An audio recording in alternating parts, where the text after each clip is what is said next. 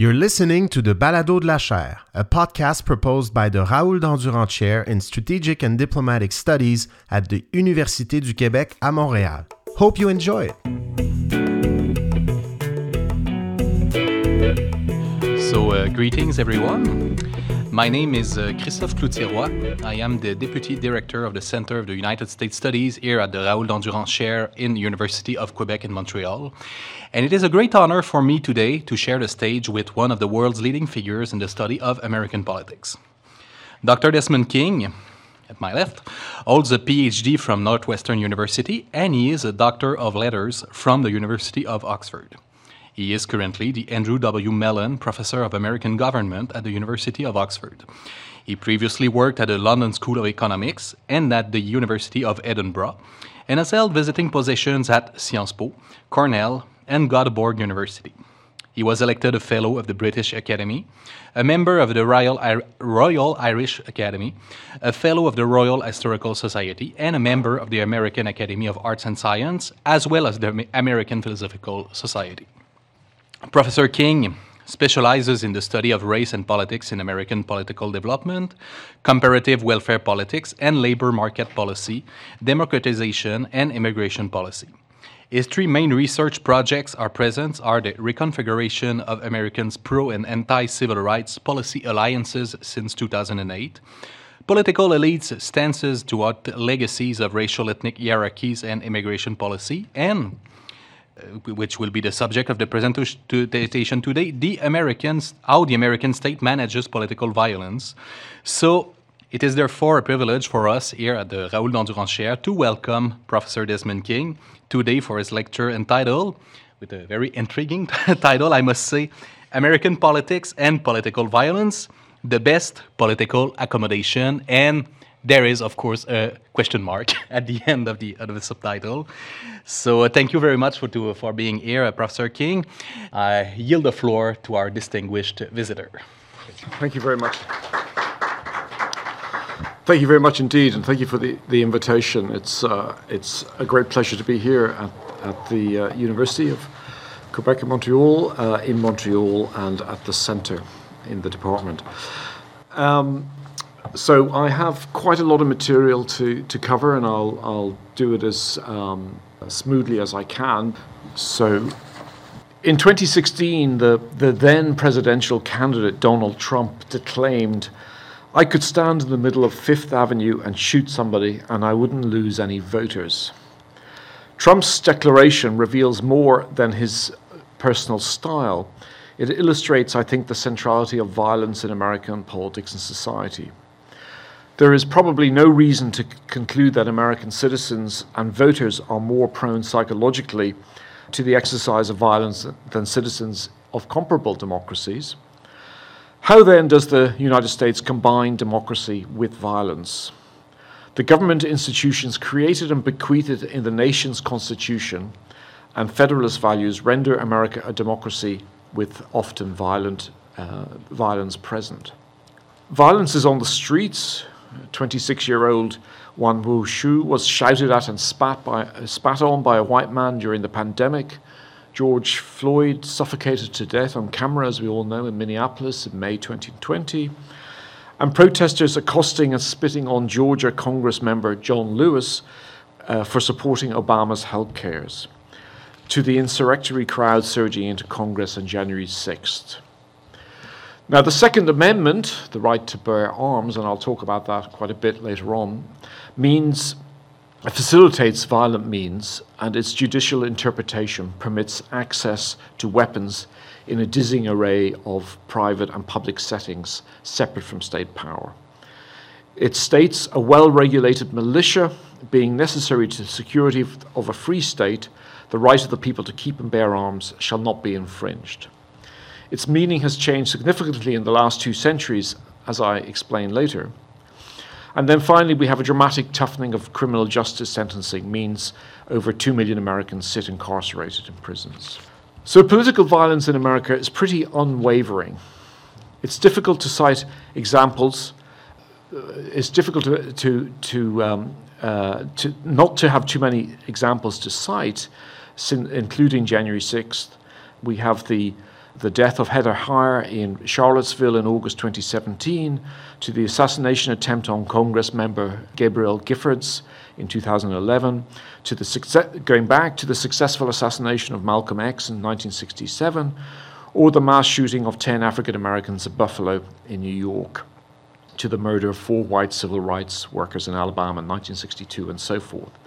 The level of political violence is strikingly high comparatively with other long-standing, compared with other long-standing democracies.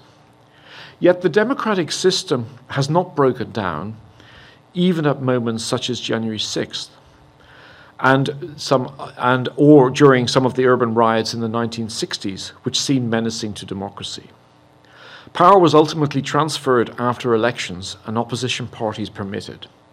So the basic definite conceptions of um, the basic criterion for a democracy that scholars like Robert Dahl and Lipset and Adam Przeworski specify have kept in place.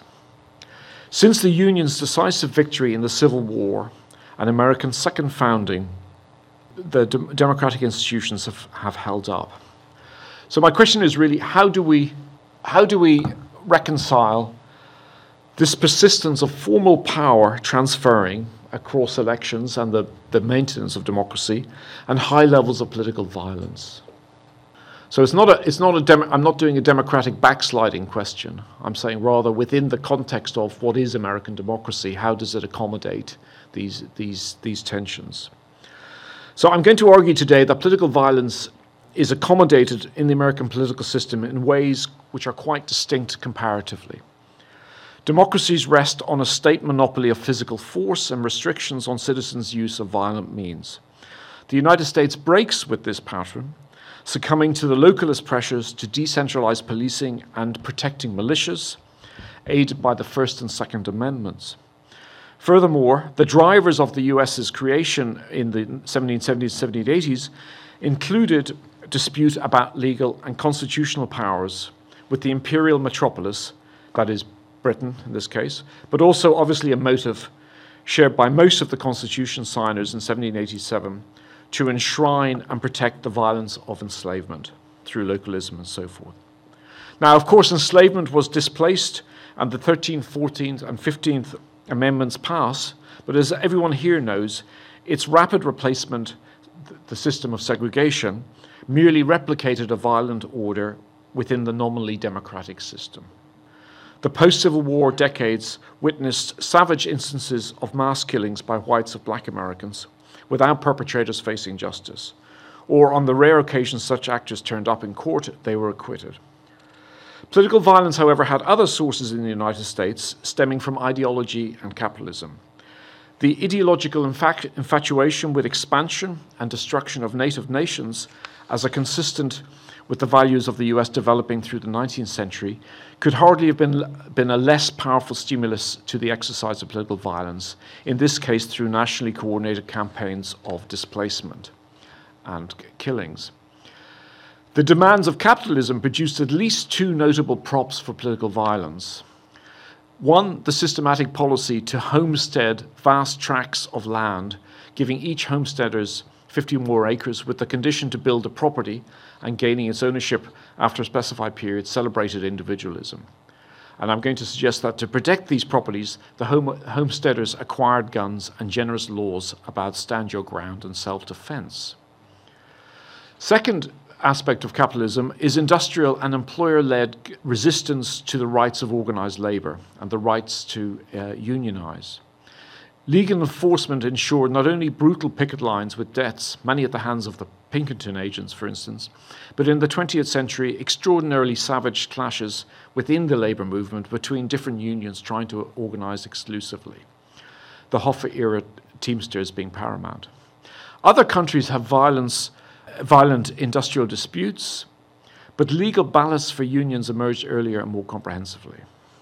I'm going to suggest that why is violence widespread in politics? I'm going to suggest that it's really because of the founding institutions and the idea of the nation and the property homesteading and territorial expansion.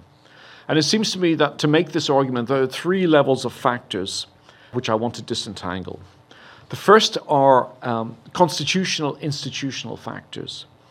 including how the concept of property evolved pre 1770s to include enslaved persons, the protection of slave owners, become a central obsession with the designing the Constitution.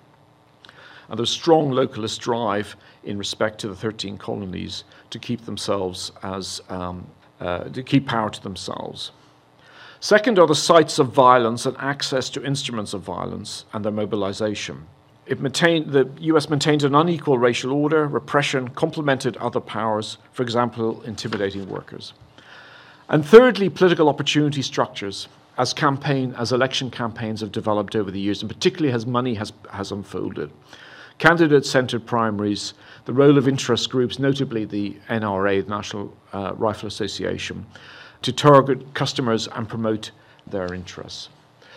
So, just turning to the screen, I'm going to suggest that there are that it's useful to think about four eras in uh, American political development, and I'll I'll just go through these very quickly and then talk try to justify them a bit more.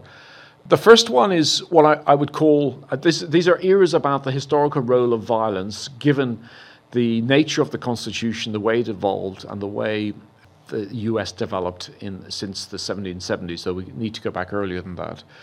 First is the um, what I would call the consolidation era from the sort of uh, early uh, 18th century through to the uh, Civil War, maybe, but a bit earlier. And the 27 grievance from the 13 colonies against King George III was he, the king, has excited domestic insurrection amongst us and has endeavored to bring on the inhabitants of our frontiers, the merciless Indian savages, whose known rule of warfare is an undistinguished destruction of all ages.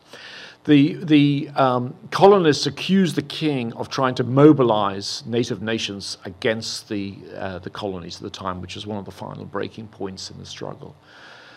And this is the this is from the Trail of, of Tears, which comes in this, this first area where, when um, native nations were, uh, were uh, displaced. The second era, I think, is, is the, um, what I want to call the murderous era. And that really goes from the Civil War, just after the Civil War, through to know, the 70s, maybe, 1970s. So 150 years of um, a very violent order. And this is just one of the, a Black Panther speaking in 1967, saying, I say violence is necessary, violence is part of America's culture. It is American as, it is as American as cherry pie. Americans taught the black people to be violent. We will use that violence to rid ourselves of op- oppression if necessary. We'll be free by any means necessary. So we've era of black power and, and white rage during this period. Now, I'm, this is a big span of time. The background to the post Civil War for 100 years is a, is a racialized social order based on segregation, which is upheld violently in ways we can go into. But it's not just that racialized order, there's the dramatic displacement of native nations through the homesteading movement, there's the expansion uh, westward, the whole territorial movement uh, in that direction. And there's the, the legacies of uh, civil rights movement where some groups of protesters, some, some of the civil rights activists break with nonviolence and say it is just necessary to have violence within this system. And this is an example. This is the famous Haymarket riot uh, uh, in Chicago in 1886, which was one of the biggest industrial disputes where a, um, a, large number of protesting workers were killed, and that we have the beginning of the Pinkerton uh, um, Agency to Control Order. The third order is what I will call the Second Amendment era. So this is my Trump quote. So the Second Amendment is the First Amendment is the right to free speech. The Second Amendment is the right to bear arms. But what that means has has been changed quite dramatically since the middle of the 20th century by the courts since the 1950s. It meant so the so the Second Amendment is about is about militia and it's about an argument as one of the motives, the, the localist motives of the 13 colonies which are forming the United States, they do not want to delegate power up to the federal government, including a military. They don't want a standing army. So the argument is all local citizens should be uh, joining a militia as necessary. White men should join militias. Free black men aren't allowed, and indentured servants servants and so forth are. But right at the beginning is a culture of saying right to bear arms, which is tied to this defensive strategy of having to mobilize militias, what then became the National Guard afterwards. I'm going to argue later that the, that, that notion of, of right to bear arms has been transformed dramatically since the 1950s and 1960s into the contemporary notion, and this, this pair may be familiar to you if, if you remember them in, in St. Louis in, um, after the, uh, the George Floyd marches, there was a, a BLM, Black Lives Matter movement going through, the, through, through their suburban area, and they were um, standing outside their house and sort of exercising the kind of what we think of as the, as the, the right to bear arms and the self defense uh, strands from that, which the, the killer of Trayvon Martin, for instance, got away with. They were both lawyers um, and um, were exercising, so they so, so knew what they were doing. And then the fourth era I think we're in now, it's unknown territory. And this is uh, what I would call the new violence of the internet age. It may be too recent to talk about it, but this comes from the quote here Our president will need us, all of us, on January 6th, we the people owe him that debt. He sacrificed for us, and we must pay that debt. Guy, Guy Wesley Reffitt, uh, on a private group chat, and he was a member of the Texas Three Percenters militias. And, and the language used by the, pro, the insurrectionists in January 6th is very interesting. They constantly refer to, um, uh, to the issue of, of we the people, we have these rights on this basis. They use the language which they, which they understand to be in the Constitution from the beginning and so forth. And, and uh, refer back to it. But there has been a there has been a um, a new growth of um, uh, militia organizations such as the Three Percenters, and, and, there are others, many we don't know about. There have been sort of um, uh, uh um, a certain new normalization of, of violence. Now, I want to stress this is all, it seems to me, within the political system. So it's part of the political system in a way which is comparatively distinct, and I think quite, quite interesting to compare. Um, okay, and that's sorry, uh, and that's an image of um, from um, uh, from January 6th to uh, illustrate that. The, we're learning a lot about the insurrectionists because there's a thousand of over a thousand have been uh, charged with federal crimes following from January 6th. There are cases going through court at the moment. That last week or two weeks ago, I think I've got it here. Um, uh, a woman, she's now only 23. She's been sentenced to three and a half years for storming the uh, Capitol, for uh, being part of uh, the group that got into the speakers. Um, chambers and she led them there. The Justice Department wanted her to seven years. She's got three and a half years. And she, she used the argument, her lawyer used the argument that she'd been manipulated by President Trump and told that she should go there for this. She, like a lot of others, are contrite. I, I mean, I imagine most of these, most of them will, if, if Donald Trump's to be re-elected, a lot of them would be given, given um, um, exemptions from the, from the uh, what's it called? Uh, what's the word to to release you from a, from a debt. I can't remember. Right, okay, so let me go back to um, try to make this argument um, about the factors that I'm stressing the, the, the, constitutionalism, the way the US has developed, and what the motives are. I, th- I think one important point is to see the 1770s as a, um, as a, um, par- as a stage on a development. So rather than think about the 1770s and the Constitution as just the founding of the United States, it's really part of an arc that begins with uh, 1619 and the 1619 Project for good reason, and then the building of colonies by displacing American Indians, so forth, and using enslaved labor, indentured labor is a very important issues uh, in this period. And then white settlers challenge and break after the Civil War from the, uh, from the UK Crown. I mean, we know quite a lot about the about the the build up to the 1770s. It's it's very much about defending property. Uh, it's very much about having got the property defined to include enslaved people, slaves, as property. So this this is a motive for the way in which you defend the basis of the Constitution and the, the, the factors that you're the way you're setting it up uh, in this period. Then um, there's constant concern about the threat from rebellious slaves. Uh, this is a motive that's perhaps under uh, under stressed in a lot of the literature, but but the the founding fathers are worried about slaves, and there's a there's an end to importing certain sorts of slaves who've come from the Caribbean countries because they may be too rebellious, rebellious, sorry, and um, the Haiti Revolution is weighing on people heavily, where France terminated slavery. Um, and again, the, Haiti, the Haitian Revolution hasn't really had enough attention. There's a great book by C.L.R. James, but it's not included in enough in, in most of the standard um, accounts of this period and what and what's um, what's going on then. So we have this peculiar situation, seems to be, where the colonies meet, meet together. They don't want, they really aren't looking to break from the um, uh, UK on, um, until feeling pressured to do so because of the the, insurrec- the, the point about um, the king insurrecting um, Native Americans, and of course the tax um, issues that have gone on, no taxation without representation almost all the colonies have by this stage got strong s- traditions. They all have, con- I think, 13 of, uh, sorry, 11 of the 13 have constitutions. They have tax systems. They have law systems. They're all, they're, there's a lot of variation between these. A common feature of most of them is having militias and having um, men folk organized into militias on a community basis and using sort of informal policing, what are called night patrols and these areas. So there's a, there's a militarism that is there at this period.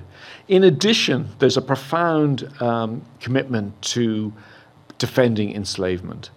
I mean, we now know more, again, some excellent studies have appeared in the last decade showing the extent to which this, um, the protection of enslavement was a motive in, in, Philadelphia when the, when the founding fathers met, um, an enslaved nation and so forth. And, and I think the Washington Post did it did a study where they found, I mean, extraordinary. I think 98% of the of the delegates had uh, owned slaves at the time or more. Uh, I don't think this is featured enough in previous studies as a motive for setting it up. And if you've got these slaves, then you've also got the fear of what's going on, uh, the, the, danger of rebellions and so forth. That's that's there at the time.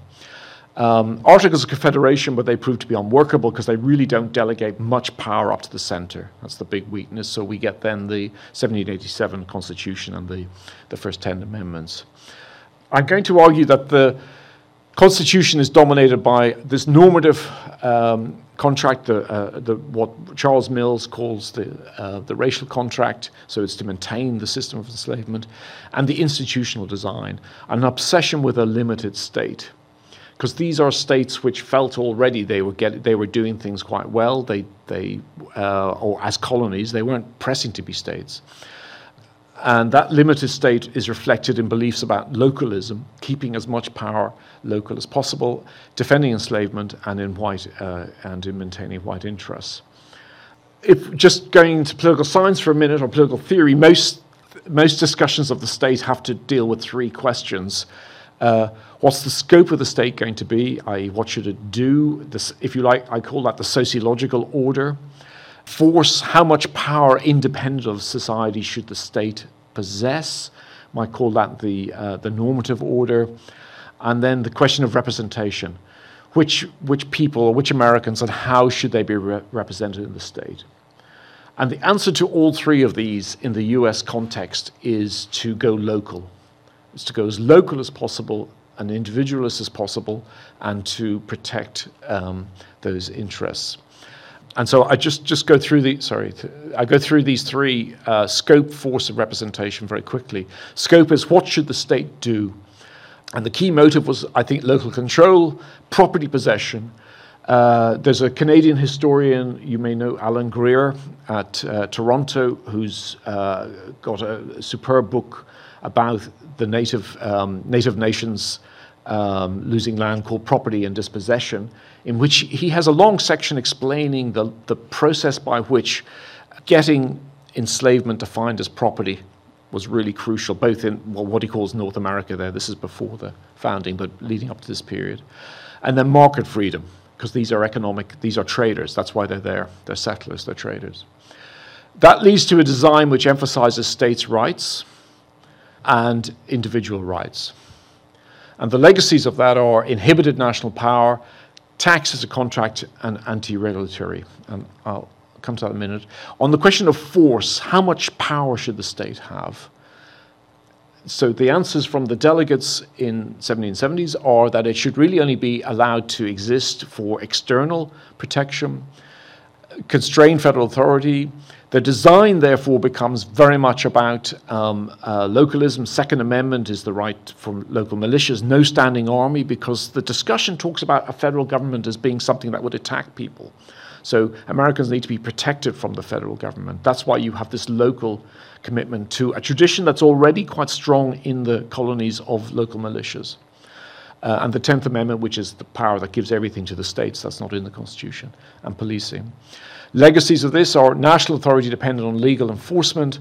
Law is the paramount form of state autonomy because there isn't really a state at the national level in the US. You, law takes on that role, and that's become more and more significant, as you know. And then the last thing on representation, key motive is to have this ra- racialized representation. So there's the three fourths rule agreed.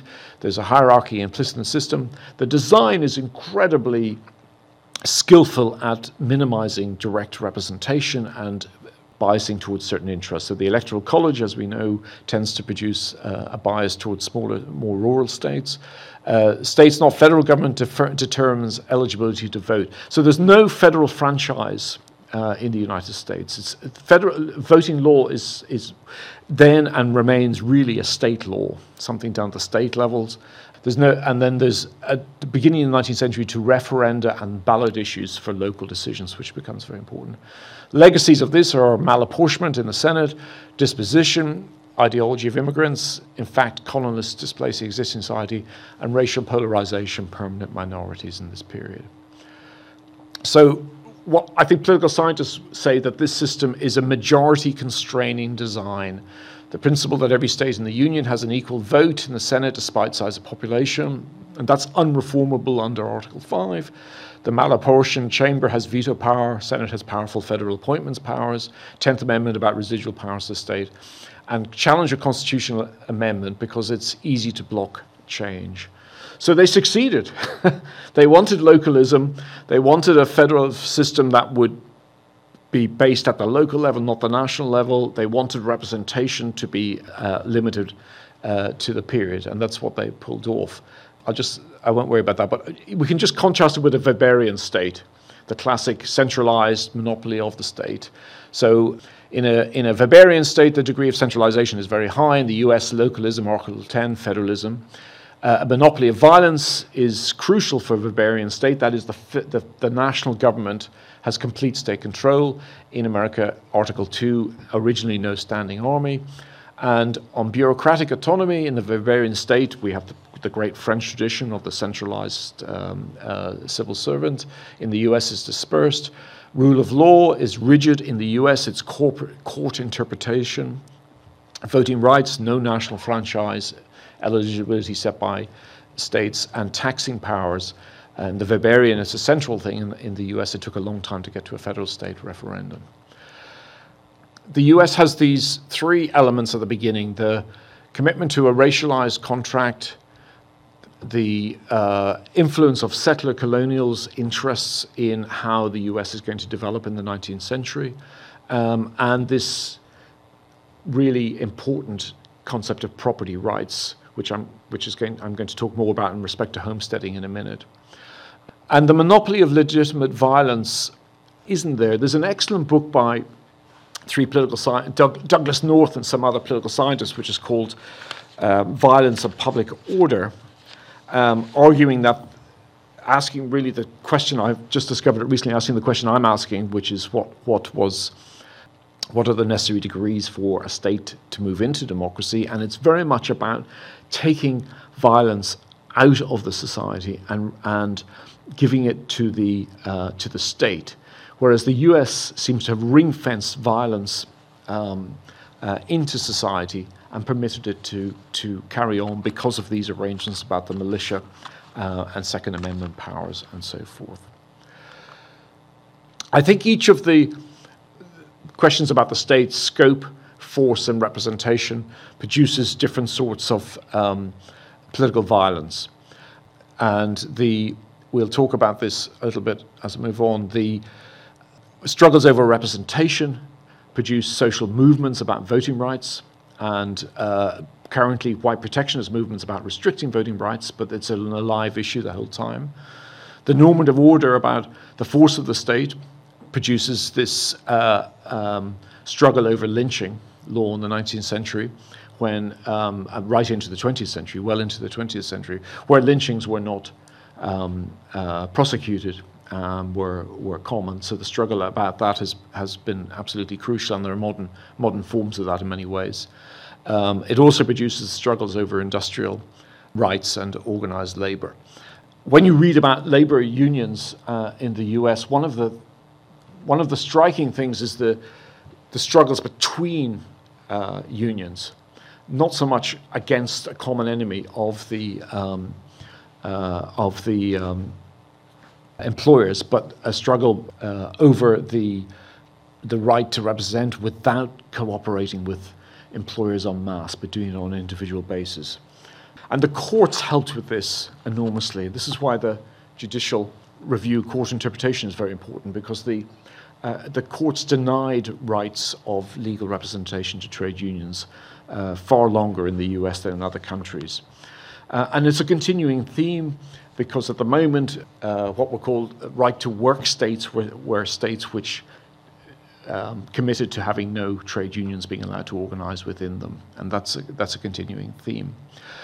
And then the sociological order about the basis of representation and so forth, um, about, the, about the scope of the state, stimulate violence along these sorts of lines um, assassination, massive resistance to desegregation in the 1950s, 60s, 70s, um, black power, and then white rage, um, where we are uh, at the moment. So there's, there's overlap, obviously, between these, but okay, I just think it's worth looking at the, um, the significance of homesteading as a source of accommodating political violence in the political system.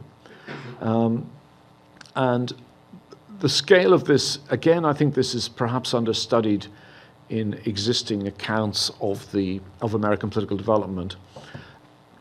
What we find is that the way in which the federal government moved into uh, native nations' lands and the way in which it designed policy to do that was driven by ensuring that there were uh, enough white Americans in these areas to to displace the, um, uh, the, those people who owned them already, and to um, uh, establish communities which would have the principle of militias and local defense forces within them. So, lacking military resources, the second thing, the American state engaged in targeted Indian removal, under which native nations were coerced into treaty signing and land relinquishment. And the Indian Removal Act of 1830, which became the famous Trail of Tears, moved uh, uh, involuntarily 65,000 um, peoples. There was some con- opposition in Congress to it, but not, not a great deal at the time. Then we get this, this really quite systematic expansion from the 1840s and 1850s onward.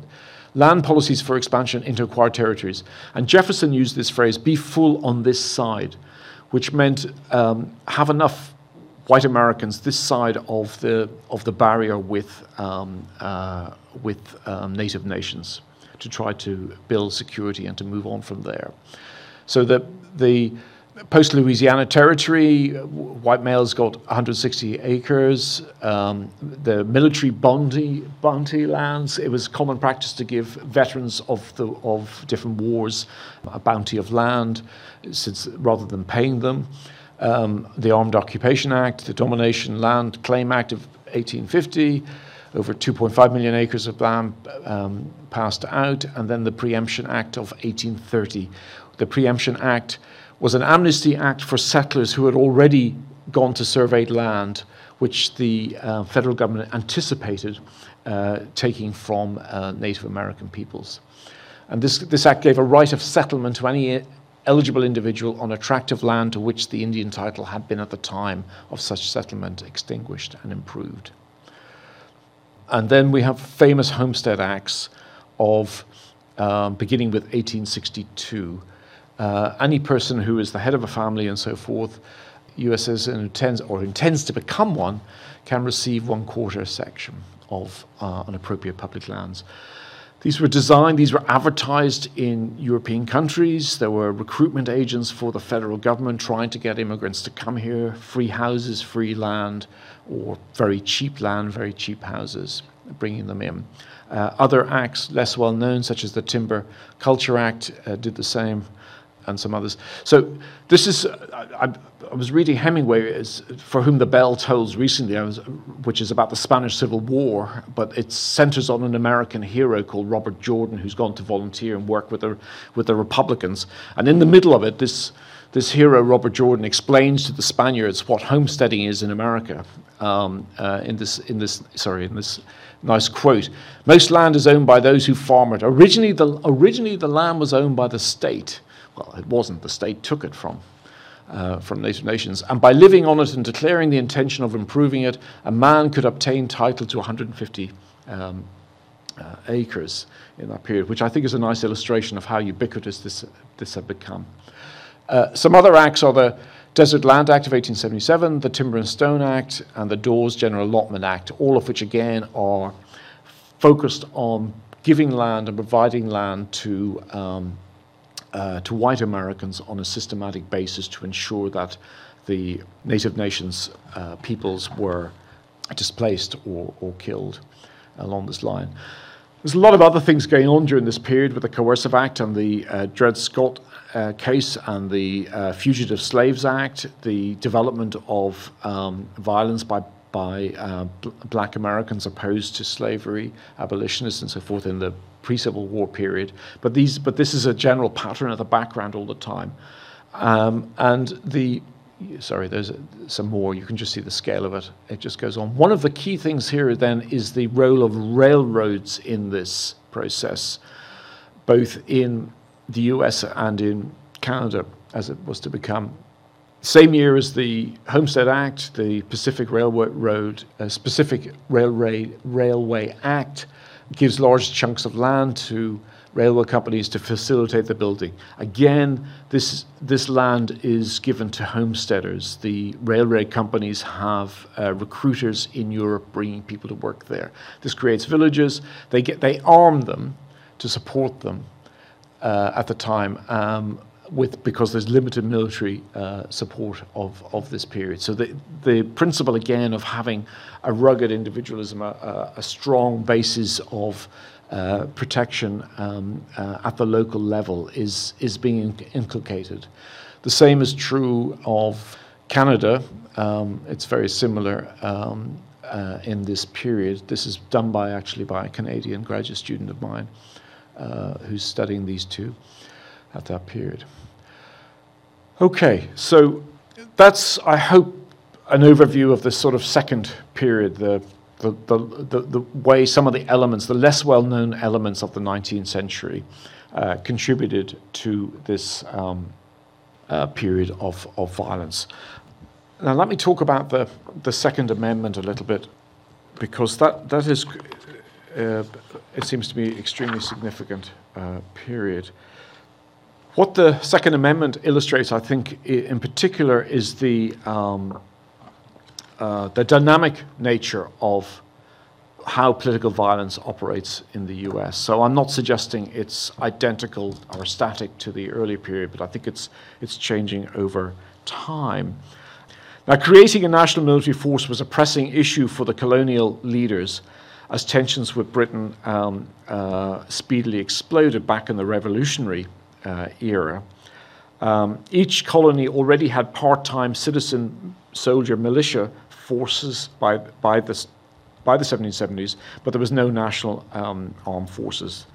And it was the outbreak of war which led to the formation of the Continental Ar- Army, uh, but that was then laid, um, uh, was disbanded after, the, um, uh, after that period.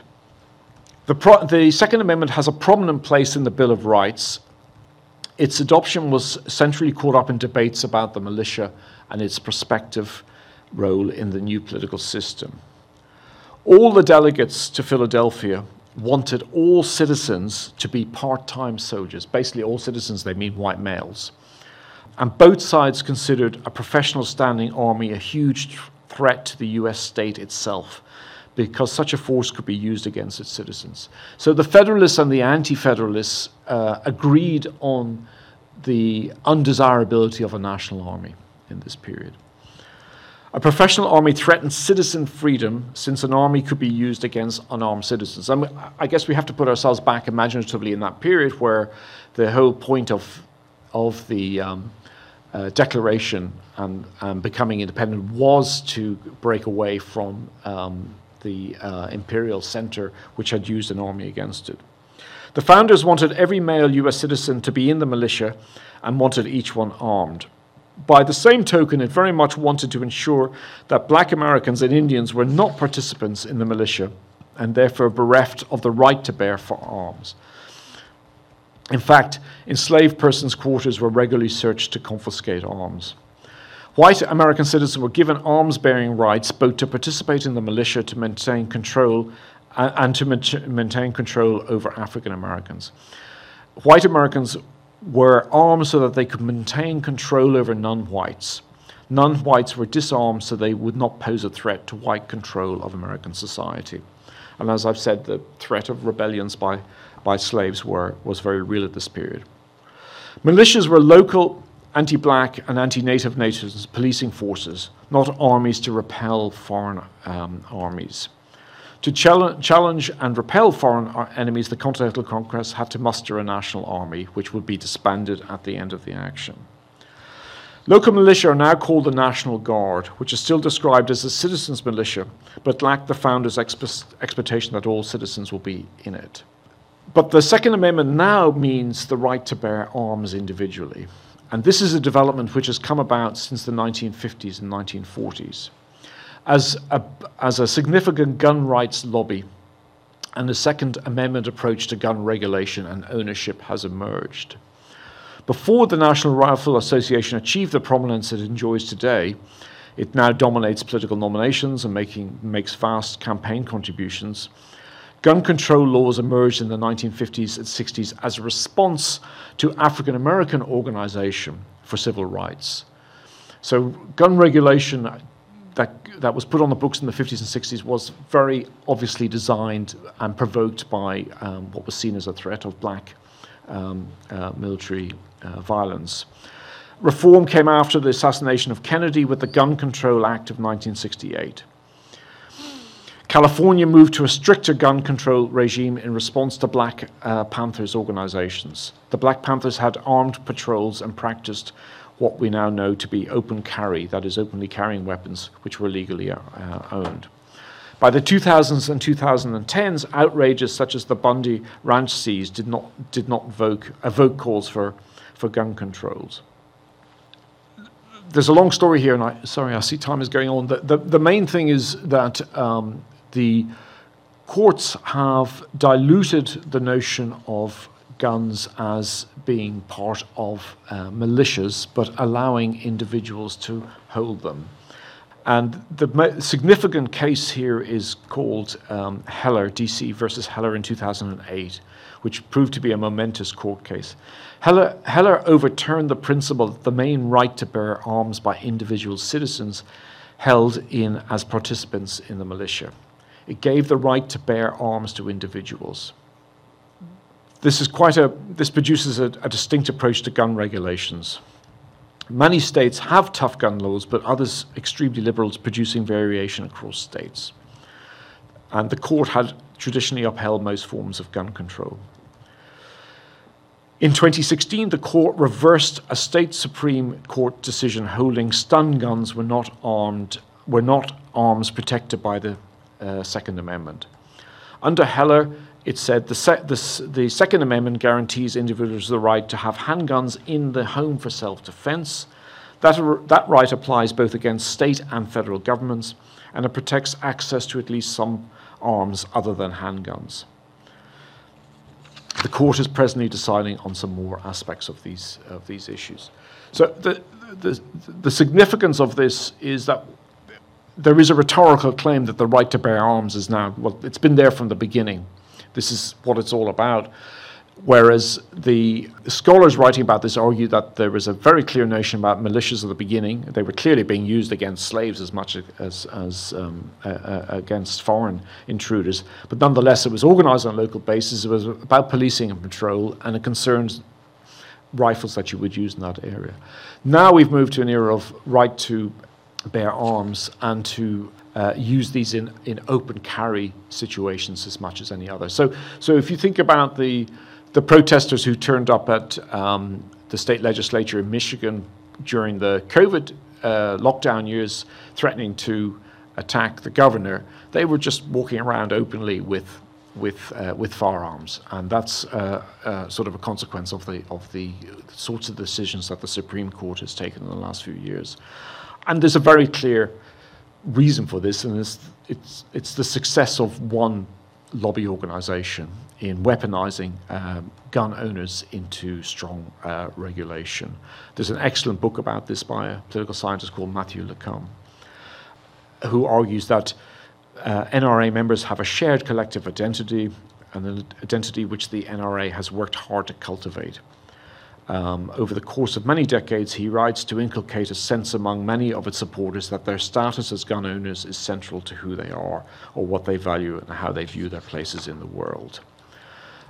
And the Heller case marked a turning point for interpretations of the Second Amendment, whereas previously the Second uh, Amendment held that the statute protected states from federal overreach, it now has considered to it, it, it now was considered to apply to individuals as well. The court has cemented the idea that states cannot enact laws that interfere with an individual's right to bear arms, ushering in an entirely new debate about the about the Second Amendment. And we need to look, um, relate that Second Amendment to the, to the strong constitutional localism, which I, which I talked about at the beginning, which, uh, which defines the way in which um, the political system is organized with zoning laws and the powerful uh, uh, um, stand your ground laws, which have, which have been used by um, uh, many individuals in these positions. Yes, those three things. I mean, there's tons of stuff about money. You know that about campaign uh, finance um, that that has come up from the NRA and the way they they've successfully influenced a lot of uh, lawmakers. And we have this extraordinary incident in the Tennessee uh, legislature this just this very week with these two men. Um, Jason Jones and Jason Pearson, and um, a woman being being expelled from there uh, at this uh, over this over this uh, issue. So I, I, I, think we're in a into a new um, a new era um, of violence since um, I guess since since the court has so warmly endorsed a particular reading of the Second Amendment, and because we've had this these um, extremely violent seven years, basically since 2016. Um, politically violent years with the uh, resurrection of, uh, of militias um, using uh, internet sources, um, uh, which we um, only have limited access to. The it's it's very recent, 2017, August 2017. We had the um, Charlottesville protests in, in Virginia. We've had the uh, January 6th. We've had um, a lot of microaggression and violence going on in different parts of the of the country, and it seems to me Trump gave confidence to this sort of what we call white, what Smith and I call white protectionism, a sort of a, which is already a long-standing undercurrent. It was kept from public view for decades by the editorial gatekeepers of the old media ecosystem, but once the internet arrived, a sophisticated online culture of conspiracy theories um, and so forth, and disinformation, persons thrived in cyberspace.